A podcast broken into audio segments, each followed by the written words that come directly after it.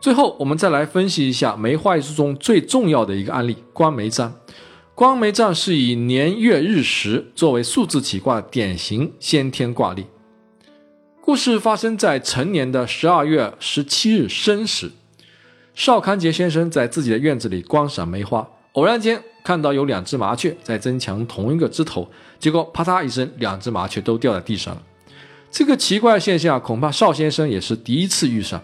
邵先生觉得很蹊跷，所谓不动不占，没有动静，没有变化，是不能占卜的。但是现在有了动静，而且先生也心动了，想要知道这到底是个什么征兆，于是呢，便起卦占卜。那先生是怎么起卦的呢？他是将时间转化为数字起卦。这里的成年就是龙年，但不知道具体是哪一年。十二月十七日是阴历的时间，申时就是下午的三到五点之间。你可以拿出上节课那张表格对照一下，把地支都转化为数字。成年的辰在地支中排在第五位，所以辰就是五。十二月本身就是数字，十七日也是数字，直接就是十二和十七。那时辰申时在地支中排在第九位，申就取九数。好，这样我们就有了年月日时四个数字，分别是五、十二、十七、九。那首先起得主卦，把年月日三个数字加起来，除八得上卦。五加十二加十七加起来一共是三十四。三十四除八等于四余二，二对应的八卦就是对卦，那对卦就作为上卦写在上面。那下卦怎么得到呢？下卦是年月日时四个数字之和，再除以八，看余数自己。五加十二。加十七再加九，总共是四十三。四十三除以八等于五余三，余下三在八卦里刚好是离卦，所以离作为下卦写在下面，这样主卦就出来了。对上离下，折火葛卦。其次呢是求得之卦，同样把年月日时四个数字相加，用于求动摇。四个数相加还是四十三。那这回不是除八了，而是除六，看是六爻中的哪一爻动。四十三除六等于七余一，初爻动，也就是说最下面的那一爻要产生变化，阴变阳，阳变阴。那原来的阳爻要变成阴爻，下卦离卦变成了艮卦。那上卦不变，组成一个支卦，叫折伤弦卦。那最后呢，要去互卦，把主卦最上面爻去掉不看，最下面爻也去掉不看。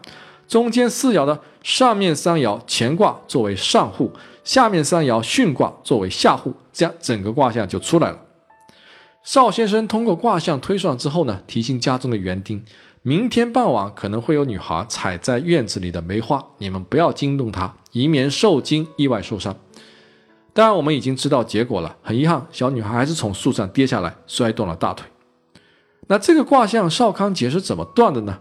在解卦之前。通常都要有一个问题，这个案例显然没有明确提出一个问题，但是我们知道，事实上它是隐含着将会发生什么事情这样的一个疑问。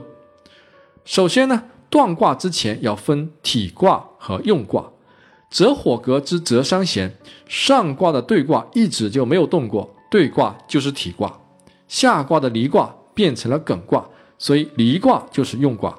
其实呢，变卦、互卦全都可以看作是用卦，有一体百用之说。体卦是占卜主体，表示将要发生的事情的类型。我们可以先通过体用之间的五行深刻关系，看看到底会发生好事还是坏事，这就属于定性了。那对卦的五行属金，被用卦的离火所克，用克体，属于诸事凶，应该不是好事。那我们再来看变卦艮卦，艮卦土生对卦金，对体卦是有利的，所以最终应该无大碍，甚至会有意外收获。那顺着这个思路，我们再来看体卦对卦到底有哪些象征意义呢？对为口，为损毁，为少女，为喜悦，在内象中有很多对应的内容。那到底是喜悦还是损毁呢？这就要看它到底是被声望的，还是被克泄的。在这个卦中，主卦的体卦对卦它是被克的，所以我们应该取负面的信息，比如说它会对应口舌损毁之类的事情。那到底是口舌还是损毁呢？又或者是其他什么情况呢？这就要看体卦被克泄的程度。在这里呢，体卦是被克的，所以它的凶性是比较强的，通常会有意外伤灾。因此，在这个卦中，损毁的概率要比口舌大。另外呢，又因为离火来克，离火又有血光之灾的信息，所以这里断测意外受伤是比较合理的。那问题来了，到底谁会受伤呢？对卦为少女，所以少女受伤的概率是最高的。我们一般人推导到这一步就差不多了。但是邵康节推出少女摘花跌落，这就有些神奇了。那他到底是怎么做到的呢？我看很多人都在讨论这个问题，也算是一个难解之谜了。其实呢，邵先生用到了一个外应的方法，后面讲三要十应的时候会详细介绍。简单的说，他是从麻雀坠地的征兆，将信息移植到少女身上，推演出少女跌落在地的事实。那跌落之后，最终结局如何呢？就要看支卦的变卦变成什么。在这个卦中，变卦是艮卦，艮卦属土，土生对卦的金，结局应该不至于太差，至少不会有性命之忧。你也许会问啊，支卦用身体不是有敬意之喜吗？应该有好事发生才对吧？这就需要从两个方面来看，一方面是主卦前提已经给出了不吉的基调，变卦身体卦只能说明是不幸中的旺幸。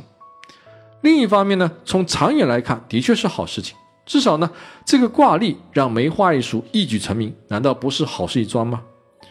虽然少女没有性命之忧，但是受伤肯定是在所难免的。具体会伤到什么部位呢？这些细节就需要从互卦中去找。互卦中有乾卦和巽卦，乾卦的金会克巽卦的木，那么巽卦就会受伤。因为巽卦对应的人体部位是大腿，所以。最终受伤的也是大腿。至于为什么这件事情会发生在第二天的晚上呢？书上没有解释，也没有说明具体时辰。虽然后文有一笔带过，说因为梅花的花期是在朝夕之间，所以事情也会发生在旦夕之间。但是我认为没有那么简单。当然，另外还有一种比较复杂的推理可以解释这个问题。这里呢，我就先不去深究了。